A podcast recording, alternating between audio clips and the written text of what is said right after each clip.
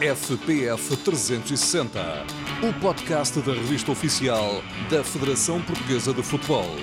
As histórias, os factos e os protagonistas do futebol real e virtual, do futsal e do futebol de praia. Bem-vindos ao podcast FPF 360. Viajamos hoje no tempo até 2004, a um europeu inteiramente português, ao qual só faltou mesmo a vitória. Para nos falar desta prova, temos connosco Manish. Manish, bem-vindo ao podcast FPF 360. Obrigado, bom dia a todos. Alô, vamos então recordar, fazer esta viagem. Viajamos então até 2004, como eu dizia, que foi um ano de, de mudanças uh, em Portugal. Dias antes de, do arranque deste Euro, uh, Durão Barroso, então Primeiro-Ministro de Portugal, assumiu o cargo de Presidente da Comissão Europeia. Portugal ia organizar um europeu, estávamos no centro do mundo. Vocês, jogadores, sentiam essa responsabilidade de jogar em casa? Sim, porque foi o primeiro evento com, com esta dimensão em Portugal. Uh, sabíamos, obviamente, da responsabilidade e da exigência que, que estava, de certa forma, acumulada nos nossos ombros e nas nossas costas. Uh, é o evento mais importante do mundo, onde estão as melhores seleções do mundo. Só faltava mesmo o Brasil e a Argentina. Uh, tem uma visibilidade que outros eventos não têm. Uh, e por isso era importante fazer uma, uma boa campanha. Uh, contudo, uh, sabemos que Portugal não conseguiu a vitória, o título campeão europeu em casa, mas foi a primeira final que, que marcou presença e obviamente que fica na memória, independentemente do resultado, na memória uh, de um país bastante orgulhoso, um país unido, um país mais patriota, no meu ponto de vista, que até então, uh, e isto é fruto, obviamente, da, da nossa prestação nesse, nessa competição. E estavas a falar aí desse país unido, eh, eu recordo-me na altura, é claro que toda a gente falava muito da questão dos novos 10 campos para receber os jogos, as bandeiras portuguesas em todas as janelas que se vivia nessa altura do europeu. Foi um mês inteiro em que só se vivia futebol. O que é que, o que, é que tu te recordas dos jogadores estrangeiros dizerem sobre, sobre Portugal nesse momento, essa recepção? Olha, uh, o que eu me recordo é que foi, foi um evento muito bem organizado pela Federação Portuguesa de Futebol, em conjunto, obviamente, com a, com a UEFA. Uh, sabíamos que, que Portugal e esse evento contribuía de forma muito significativa uh, para a economia portuguesa, para o turismo em si. Uh, repara que nesse evento tivemos mais que um milhão de turistas a visitarem o nosso país. sabíamos dessa dimensão, uh, muitos, um número incrível de, de voluntários, tivemos 10 mil jornalistas por todo o mundo, obviamente que estávamos, uh, o mundo estava em olhos postos em Portugal, então sabíamos também, nós jogadores, que essa responsabilidade passava direta ou indiretamente para os nossos, para a nossa para nós próprios. Então tínhamos de fazer exatamente uh, uma boa campanha e chegar o mais longe possível para dar essa visibilidade ao nosso país que muitas vezes uh, é esquecido por nós próprios. Isto é, uh, acho que o futebol tem essa, essa riqueza no sentido em que projetamos as coisas boas que nós temos uh, e valorizamos o que é nosso. E muitas vezes nós vamos buscar coisas lá fora que não fazem sentido, na qual temos uh, o impacto em coisas não só no futebol, mas em todas as, todas as atividades e todas as áreas uh, muito boas, coisas fantásticas que podemos nos orgulhar. E o futebol é uma delas e nós tínhamos de fazer uh, tudo por tudo para chegar o mais longe possível, para dar ainda mais credibilidade e mais visibilidade ao nosso país. Mas vocês, enquanto portugueses, sentiam uma pressão maior por estar a jogar em casa?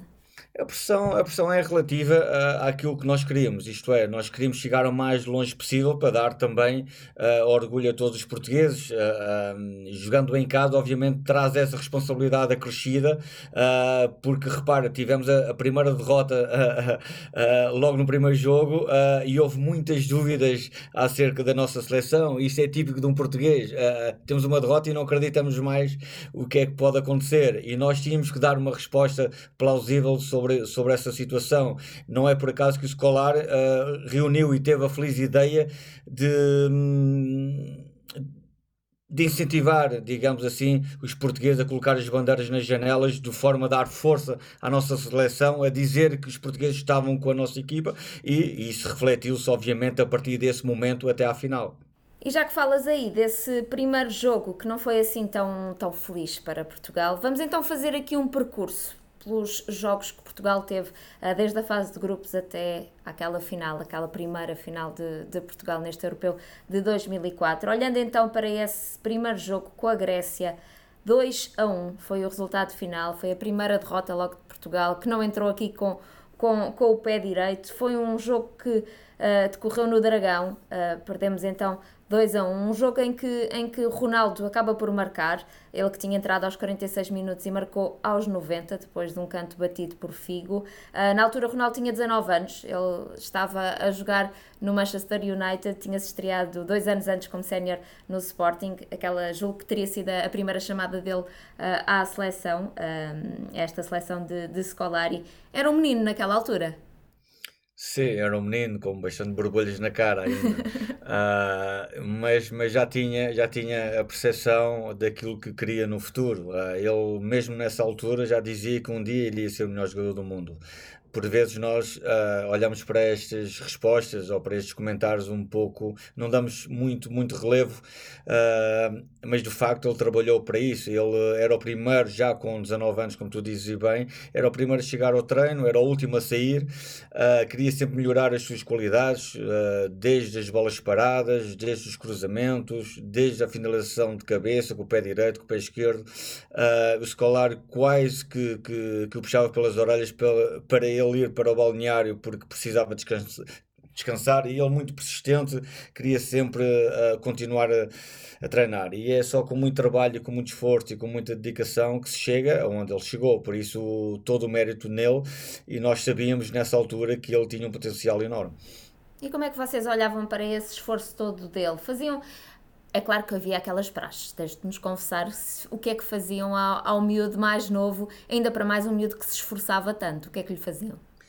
Olha, sabes, essa irreverência de um jovem que é natural, uh, nós levávamos muito na brincadeira a situação dele, porque ao mesmo tempo essa irreverência e essa rebeldia que ele tinha dentro dele, no sentido em querer fazer as coisas bem, uh, uh, tudo muito rápido, tudo muito bem, nós achávamos uma certa piada a isso. e quando ele queria, no final do treino, bater os livros e ficar com 10 bolas para, para o fazer, nós combinávamos com, com os guarda-redes. Normalmente era, era, era o terceiro guarda-redes que não, que, não, que não jogava e que não, que não ia para o banco, ficava mais tempo a trabalhar com ele porque não, ia, não iria jogar. E nós combinávamos com, com esse guarda-redes e com o roupeiro para não lhe dar as bolas e para o guarda-redes ir embora. Ele ficava, ficava sozinho e depois, como não havia guarda-redes, uh, encontrava sempre uma bolinha para chutar a baliza, mas sem guarda-redes, só para tentar colocar a bola no ângulo ou no. Enfim, era, era, ele, ele tinha que fazer sempre qualquer coisa depois dos treinos. E isso, obviamente, nós ficámos a bater palmas atrás da baliza e ele, uh, meio, meio a sério, meio a brincar, algo chateado e algo. Uh, uh, enfim, era, era, era momentos engraçados porque ele era muito irreverente e queria sempre dar um pouco mais do que aquilo que podia. Quando olhas para este primeiro jogo da fase de grupos, uh, o que é que recordas? Uh, a desilusão final? O que é que tens alguma memória do, do decurso do jogo? Sabes, eu, eu obviamente há um dissabor enorme porque não conseguimos ganhar a final, mas uh, nós não podemos olhar para isso só por si só. Eu acho que nós Antes da final, falamos aqui deste jogo da fase de grupos. Do da Grécia? Sim, sim. O primeiro jogo ah, com a Grécia. Não, foi uma desilusão porque começar o, o, campeonato da, da Europa com uma derrota e sabendo depois tínhamos dois jogos difíceis contra a Rússia e Espanha uh, e não dependíamos de nós próprios. Uh, dependíamos, isto é, se ganhássemos os dois jogos, mas era uma seleção extremamente difícil. A Rússia uh, nesse ano tinha excelentes jogadores e a Espanha nem falar. Por isso.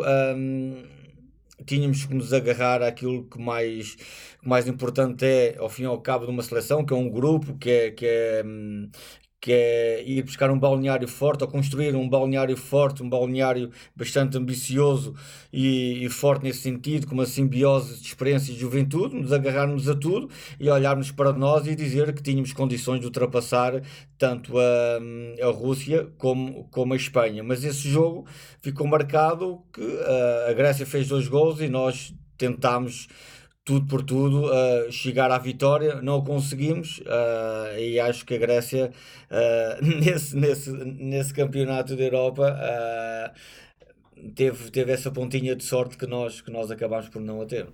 E tu aqui neste jogo começavas a jogar logo em casa mesmo, no estádio do Dragão. Há alguma recordação que tenhas do facto de, de, de jogares no estádio? Claro, um estádio cheio, com certeza.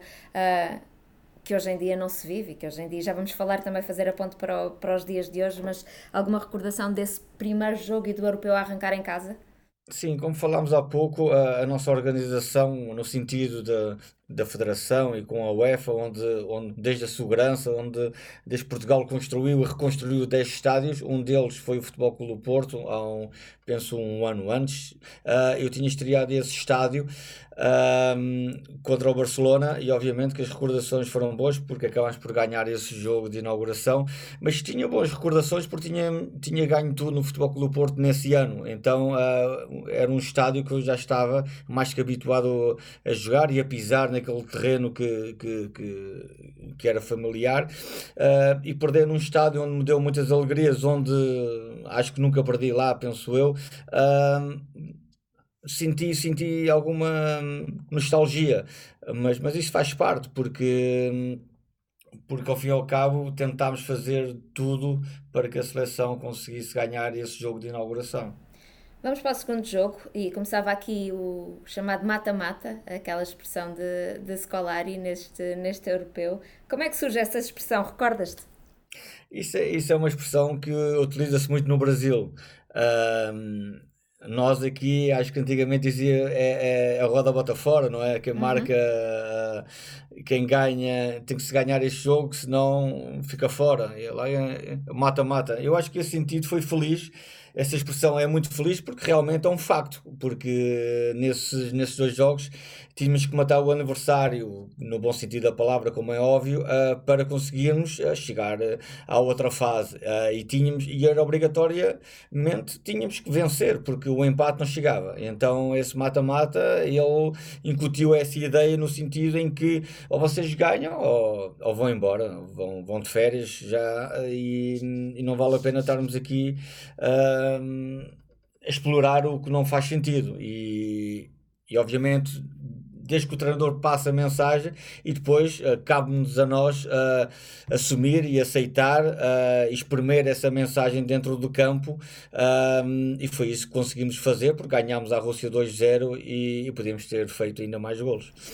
Essa vitória à Rússia com um golo do Maniche, não sei se conheces, aos 7 minutos e depois do Rui Costa aos 89. Consegues-me. Eh, descrever o teu golo ou queres ajuda aqui do público? Eu acho, eu, eu, eu não tenho muito boa memória nesses, nesses, naquilo que eu faço, porque eu normalmente quando jogava e quando acabava o jogo já não, não, não gosto muito de me ver eh, depois, nem a falar, nem a jogar, enfim, passo à frente porque não sou muito de me agarrar, de me agarrar ao passado. Mas se a memória uh, não me falha, porque tenho 43 anos, uh, eu acho que foi. Eu recupero uma bola no meio campo, uh, passo para o Deco, o Deco mais ou menos.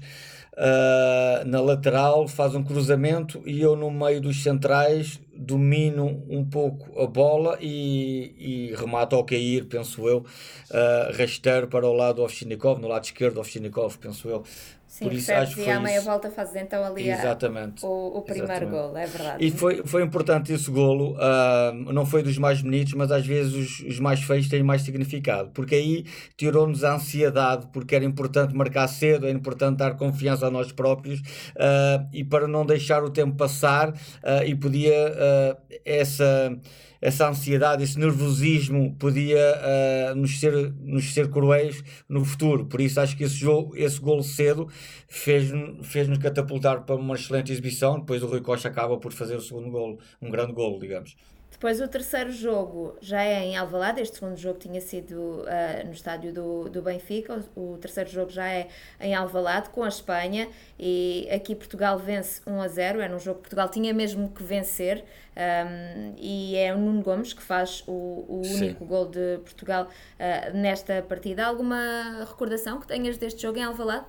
A recordação é que nós estávamos a ganhar um zero uh, pelo Nuno Gomes, um gol também fantástico, e o, e o Paiol, uh, ouvimos o Paiol a falar com o banco quanto é que havia no outro jogo, porque a Grécia e a Rússia era um jogo importante também para a Espanha, no sentido se nós marcássemos um gol e ganhássemos, uh, dependendo do resultado da Grécia e da, e da Rússia, a Espanha estava fora. Uh, e, e apoiou a perguntar no, para o banco quanto estava o resultado nesse jogo uh, e acho que foi o Nuno Gomes ou mais dois ou três jogadores que estavam ali perto do Poiol a dizer que este resultado servia para os dois e não servia, como é óbvio.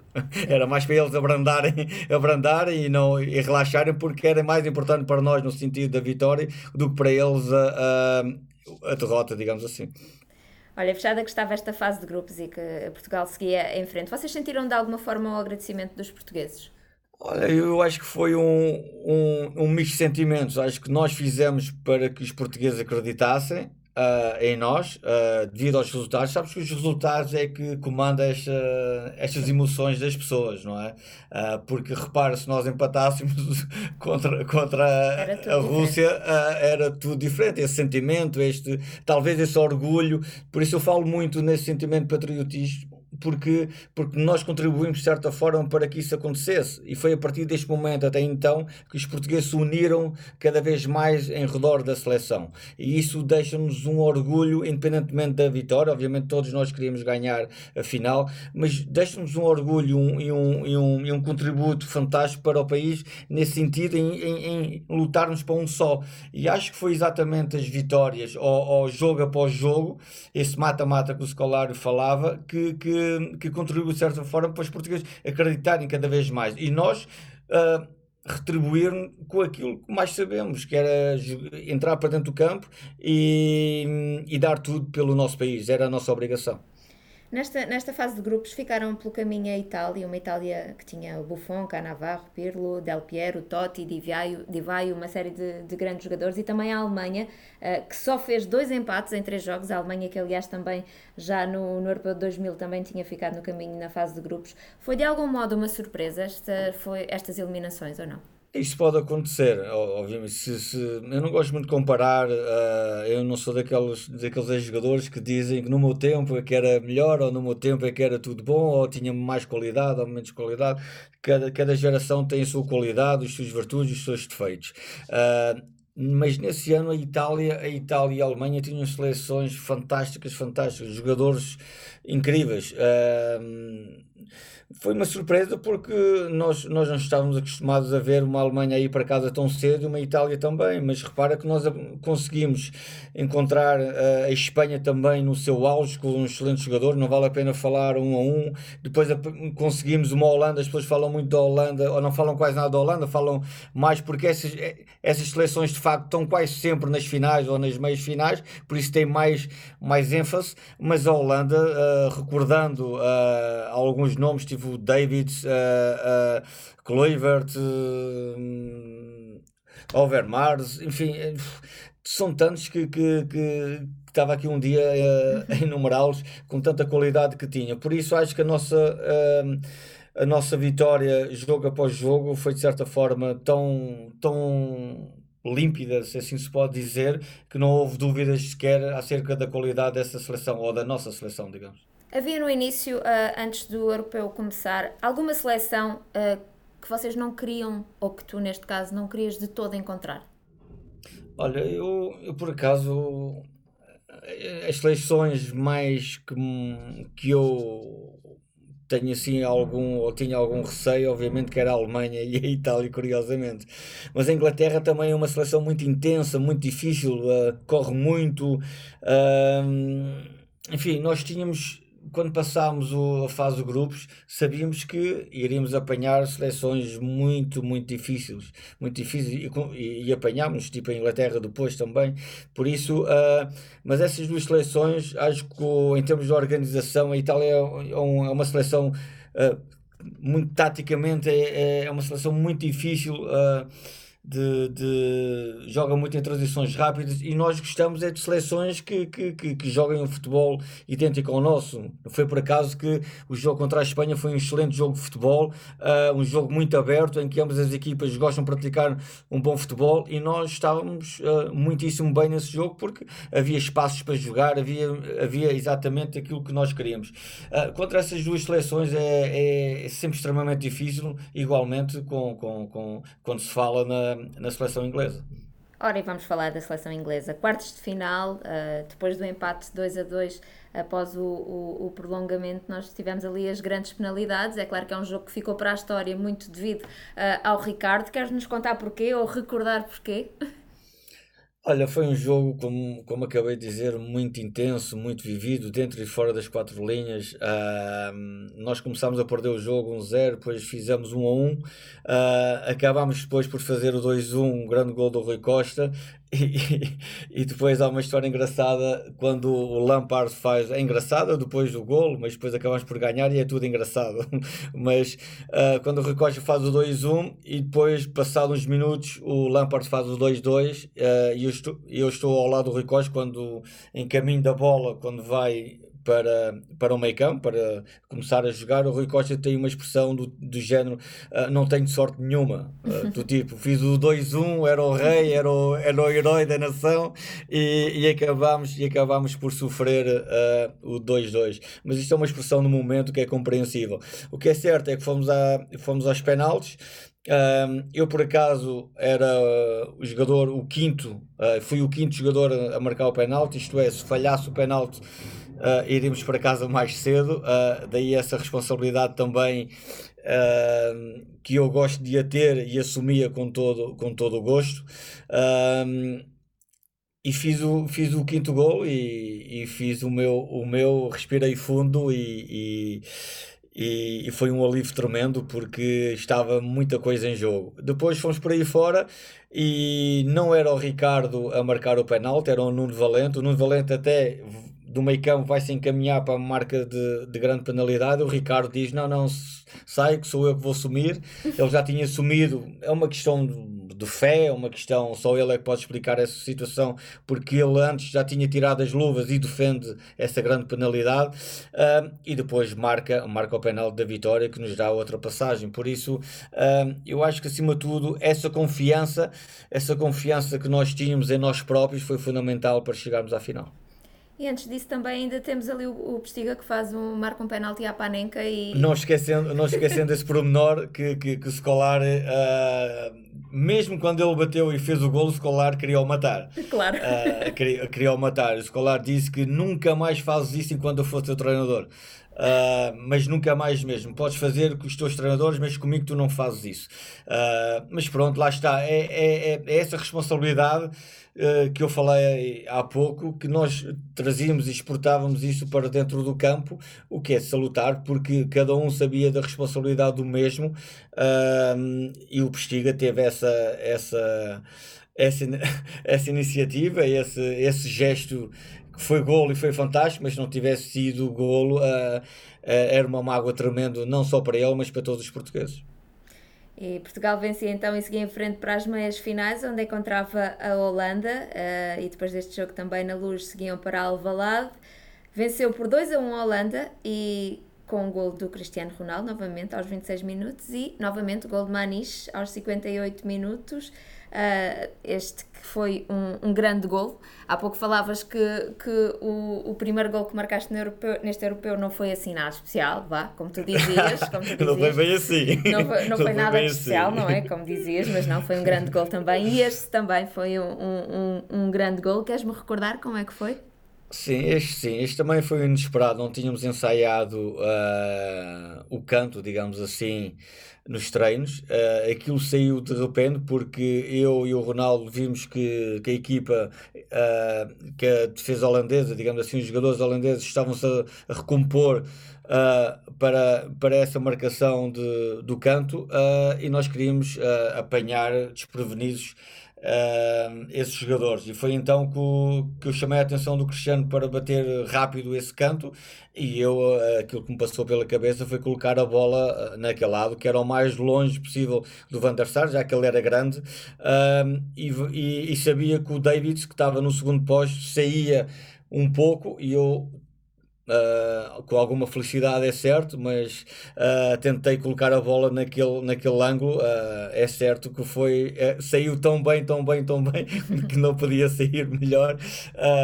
e foi foi um excelente golo. Uh, o, o Jorge Andrade ainda hoje diz que eu salvei a vida porque ele depois acaba por, acaba por fazer o autogol e ele todas as entrevistas que dá uh, recorda o que foi a primeira vez que o pai chorou porque ele tinha feito o autogol e estávamos ali iminente porque estávamos a sofrer um pouco, a seleção holandesa veio por cima de nós com tudo e, e nós estávamos a defender. Aliás, eu depois saio no final para, para Fernando Couto entrar para, para ajudar-nos a defender e, e o Jorge Andrade recorda-se desses dois momentos. Uh, um, o pai a chorar uh, muito, e, e, e outro, o meu gol, porque ele diz que ainda.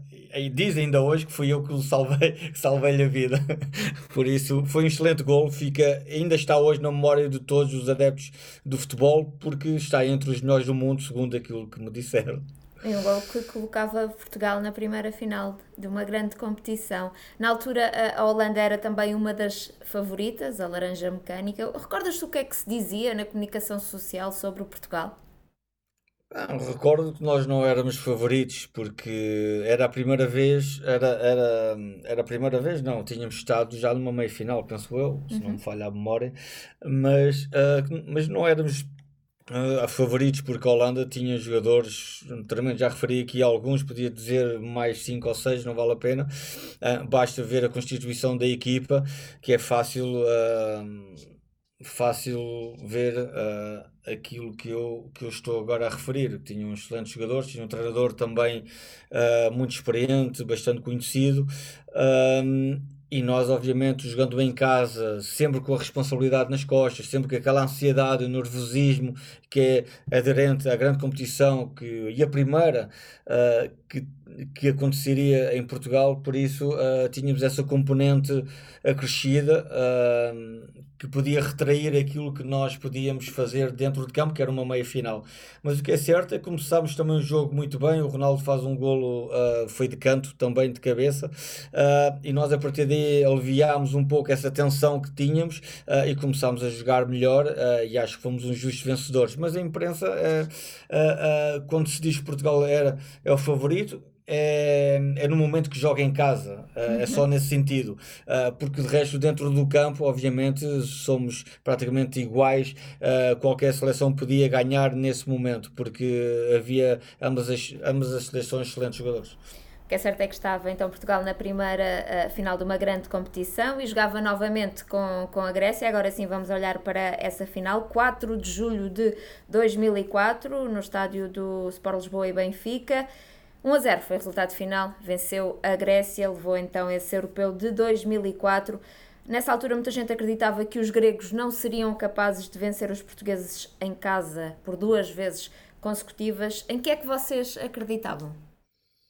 Olha, nós acreditávamos na vitória. Uh, muita gente diz que foi excesso de confiança, outros disseram que, hum, que o circuito ou trajeto que nós fizemos da Academia de Alcochete até ao Estádio da Luz podia ser evitável uh, para nos dar mais tranquilidade, porque houve jogadores a a filmar, houve jogadores que estavam concentrados mais no, no, naquilo que se passava cá fora, com os cavalos, com os motares e tudo mais, mas cada um gera a sua, a sua ansiedade de, de forma como quer. Uh, eu, cada jogador, uh, há uns que ouvem música, há outros que, que, que, gostam de estar tranquilos, há outros que fecham os olhos até ao estádio, enfim, cada jogador tem a sua crença e a sua convicção e a. E, Daí, daí eu não achar isso, porque todos os jogos nós tínhamos público todo, ninguém, ninguém, ninguém agora uh, presta a dizer que foi por causa do trajeto que, que, que nos, que nos criou essa, essa ansiedade ou esse, esse título já estava, uh, já era nosso. Eu acho que não foi isso, porque nós Quanto entramos. Muito sempre... o trajeto foi, serviu para vos dar força. Motivação, motivação, claro. exatamente. Uh, uh, nós, nós sentimos os portugueses connosco desde o primeiro momento até, até, até o último momento. Por isso, esse trajeto nos deu uma força brutal, mas lá está, isto varia muito jogador para jogador. agora agora não, não temos que arranjar aqui desculpas para aquilo que se passou. O que se passou foi uh, uma falha nossa, que tínhamos treinado uh, muito essa situação da bola parada, que só ia que a Grécia podia fazer golo.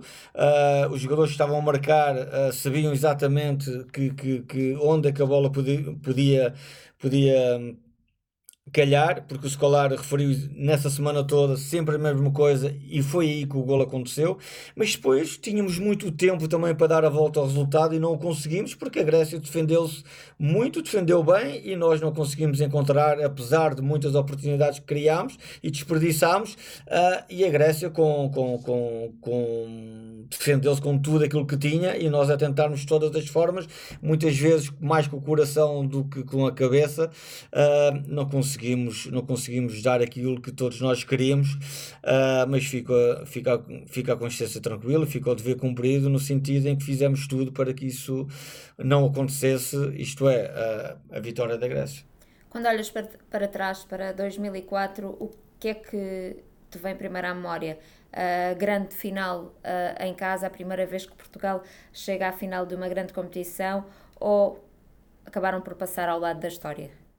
Não, acho que não. Acho que foi a partir desse momento, como eu referi há pouco, que, que os portugueses começaram a, a ter mais orgulho na nossa seleção e a acreditar.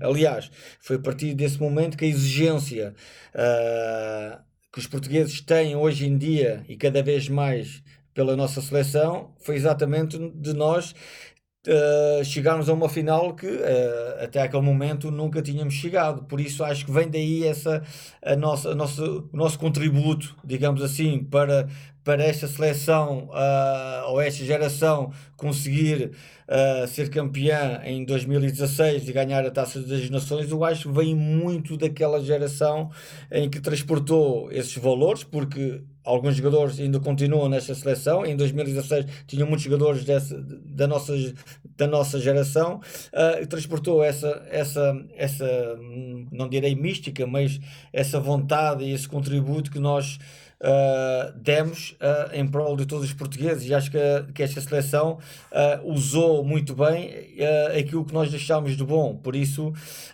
é o dever cumprido em, em tudo aquilo que fizemos. Deixa, obviamente, um sabor muito amargo porque não conseguimos vencer esta competição, porque muitos jogadores mereciam, ou quase todos os jogadores mereciam ter ganho, porque o Rui Costa acaba, acaba acaba a, a sua carreira abandona nesse a seleção, sim. abandona a seleção nessa, nessa competição e, e, pelo, e pelos trajetos que ele tinha feito como jogador profissional também merecia esse Fernando Couto, uh, o Rui Jorge também. também. o Figo também, tinha o Pauleta também, tinha jogadores que tinham feito muito pela nossa seleção uns, muitos anos atrás e que, e que aí e que esse, essa competição, o Euro 2004 podia ser o, o, o auge da, da da carreira deles ao ganhar um grande título pela, pelo seu país. Por isso, uh, deixamos um contributo fantástico, bonito, muito intenso e, e só podemos é nos queixar uh, só do, do resultado e nada mais. E o que é que podes partilhar connosco sobre o Scolari? O que é que ele vos disse no final? Olha, obviamente que, que, que ali as emoções uh, são tristes, né? ficamos cada um gera a sua, a sua, a sua maneira. O escolar, uh, obviamente, ficou super triste, como todos nós, uh, e aquilo que nos disse é para nós levantarmos a cabeça que pusemos um país a gritar o nome de Portugal que já há muitos anos que não se vê. E agora apelo aqui à tua memória, que já, que já referiste há pouco que não é assim, assim uma, grande, uma grande coisa. É já não, a minha também já não, está, já não está fácil, mas de qualquer forma, Uh, vê se te recordas de algo que ainda não tenhas contado sobre o Euro 2004. Alguma coisa que, que te recordes do Euro 2004 que tenha ficado por contar, algum episódio mais divertido, algo sobre o Euro que não tenhas contado ainda? Não sei, sabes que, que foram. Já foi tudo muito. Foi mais que um mês a nossa convivência, partilhámos muitas histórias, muitas emoções, alegrias, acima de tudo, apesar daquela tristeza do primeiro jogo que já falámos, e não uhum. quero me repetir, uh, porque só chegando à final é só com um grupo extremamente forte, como eu referi, um grupo bastante unido. E havia sempre durante o mês, obviamente, não estás retido, tipo, não direi uma prisão porque estás a fazer aquilo que mais gostas, mas estás, estás com, com muitas condicionantes porque estás num espaço uh, e não podes sair dele uh, e, estás, e tens de estar concentrado durante um mês porque tens uma responsabilidade tremenda.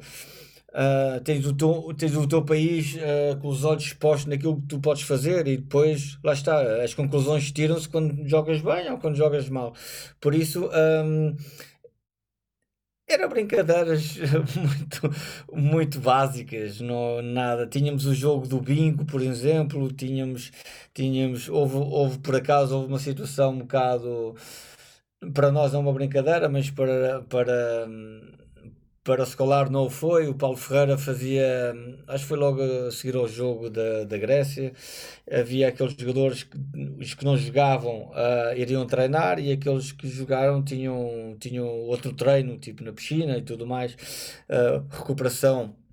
E, e, e, os mais velhos começaram a dizer ao Paulo: então já faz anos não pagas um champanhe e tudo mais, e nós não podíamos beber álcool. Uhum. Uh, e, e o Paulo, como era jovem também e, e queria, pronto, e queria agradar, uh, chamou a empregada, que era a Dona Rosa, que fazia parte da, da Academia do Sporting, uh, para ir buscar um champanhe, porque ele fazia antes e tínhamos que brindar. Só que o escolar viu, viu quando chegou à beira da piscina, estávamos nós a beber, a brindar um pouco de champanhe, e, e, e aí foi um, algo desagradável, porquê? Porque. Hum, a Dona Rosa quase foi despedida por causa Coitada. dessa situação e nós tivemos que ir falar com os escolares, dizer que a culpa foi nossa e que hum, foi uma falta de responsabilidade, mas era só para brindar que o Paulo Ferreira tinha, tinha feito anos. Tinha feito anos, mas o mais engraçado é que nós estávamos a beber e, e quando o escolário veio, todos viraram na espreguiçadeira, barriga para baixo, para não ninguém ver a cara do escolar.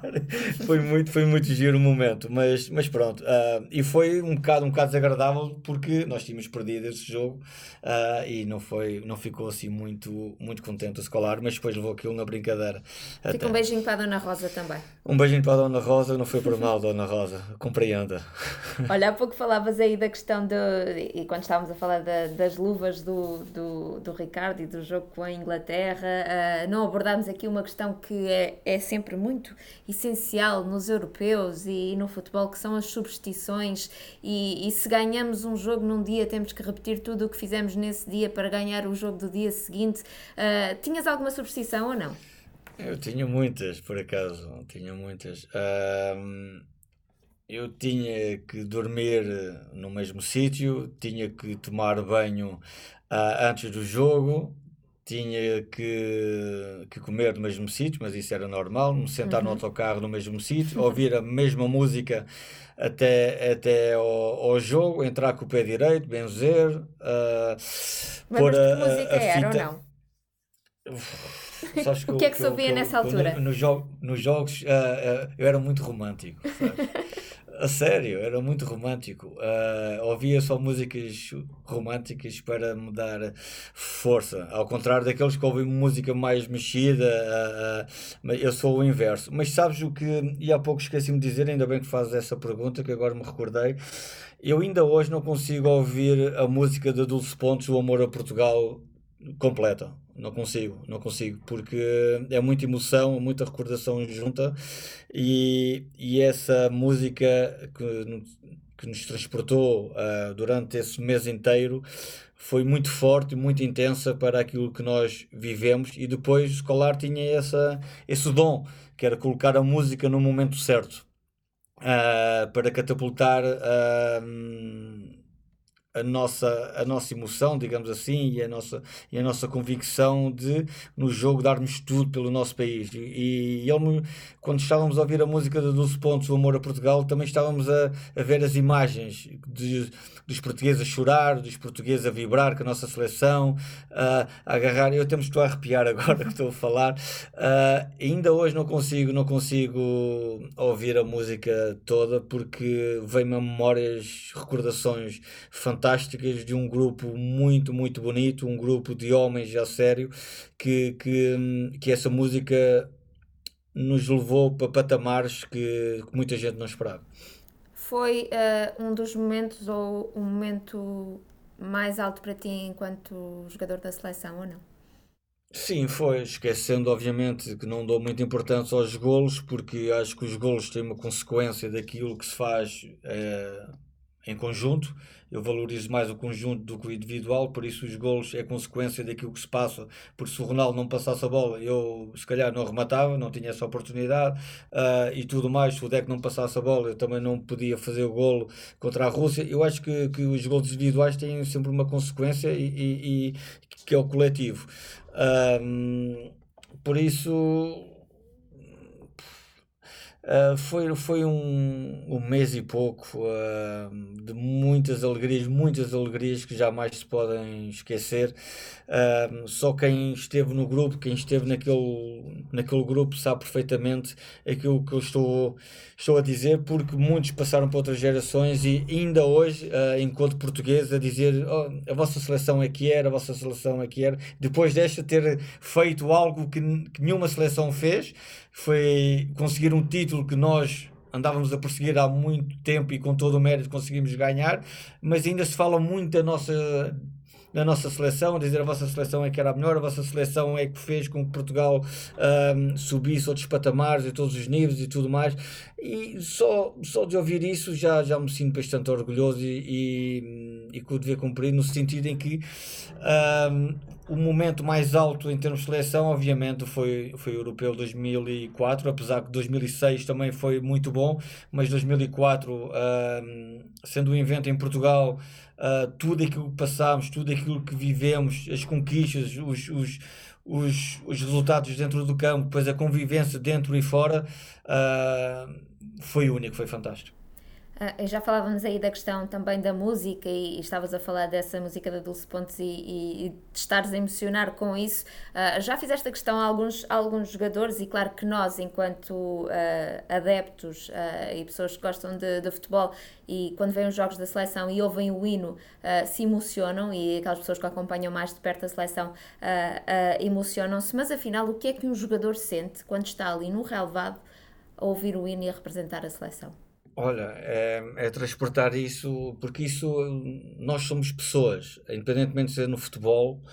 Eu vi isso no rugby também, uh, os jogadores a chorar e a, ao cantar o hino, é arrepiante. Vi também na seleção do handball, do handball que, que quando estavam a cantar senti um orgulho, um orgulho tremendo em representar o nosso país e a, e, e a vibrar com com, com a camisola que está que tem investido, que é, que é a seleção portuguesa, que é o país, que é Portugal, que é, um, que é uma coisa linda. É, eu sou muito patriotismo, patriota, digamos, porque hum, joguei muitos anos fora e sei, e sei qual é o sentimento também que, que os jogadores desses países têm ao vestir essa camisola. E hum, porque é único, tu estás a representar um país inteiro, a vestir a camisola da seleção portuguesa significa que és dos melhores jogadores portugueses uh, e tu tens e é um orgulho a, o hino, o nosso hino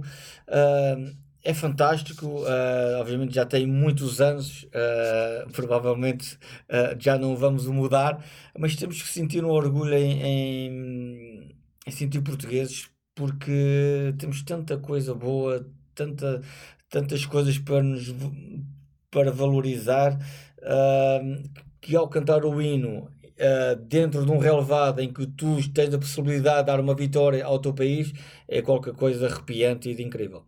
Há pouco falavas também da questão de um mês e meio fechados e, e, e ali a aguardar também por, eh, por, por, todos aqueles jogos hoje em dia e fazendo aqui também, uh, uh, transportando-nos para aquilo que vai ser o europeu uh, que começa no dia, no dia 11. Um, hoje em dia é tudo muito diferente, temos as redes sociais, os jogadores acabam por estar muito mais dentro daquilo que é a, sociedade, vá, estão integrados com as redes sociais, partilham muito mais daquilo que é o dia a dia deles. Um, é muito diferente, não é? Hoje, um jogador viver um europeu. É totalmente diferente. A visibilidade é outra. Uh, os jogadores estão mais expostos neste momento, também se colocam nessa situação, porque as redes sociais traz coisas boas, mas também, também traz coisas más. Há que haver aqui um equilíbrio nesse sentido.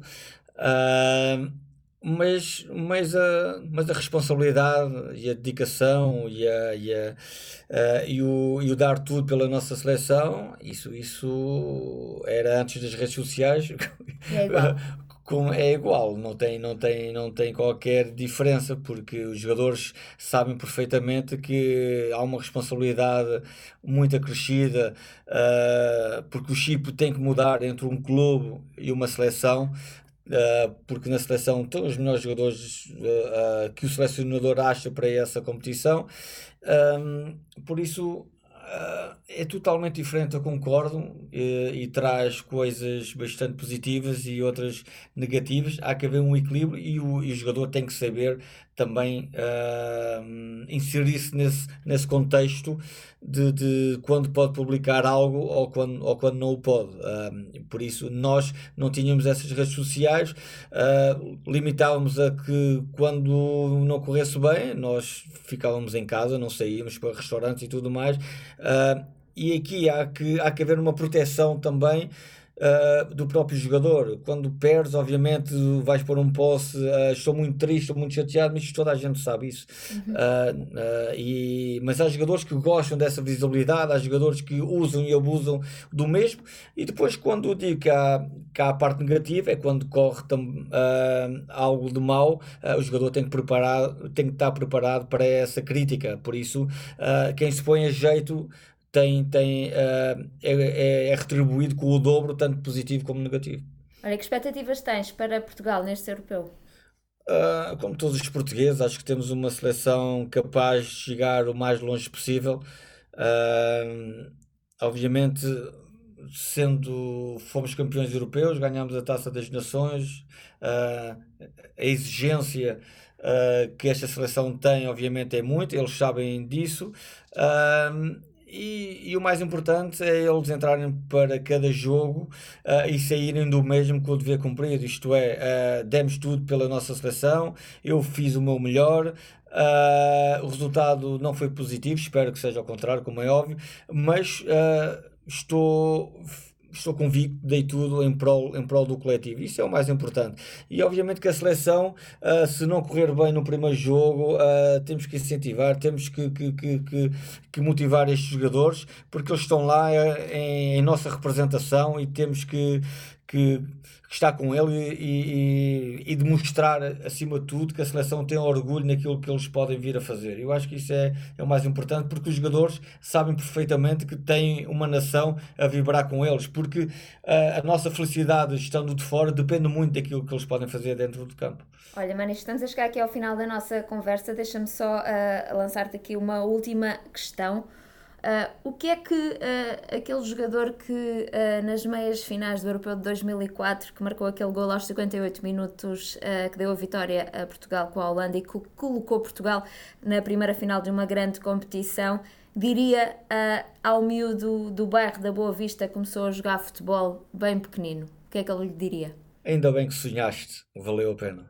Manicha, obrigada por ter estado aqui connosco neste podcast FPF 360. A recordar este europeu de 2004. Espero que, que, tenha sido bom também para ti uh, avivar estas memórias. Foi muito bom e agradeço antes de mais o convite que me fizeste, foi fantástico. Afinal, a minha memória tem, está, está em ótimas condições. Está ótima e recomenda-se. Obrigada, Manis. Obrigado, eu. Beijinhos. Adeus. FPF 360, o podcast da revista oficial da Federação Portuguesa de Futebol. As histórias, os factos e os protagonistas do futebol real e virtual, do futsal e do futebol de praia.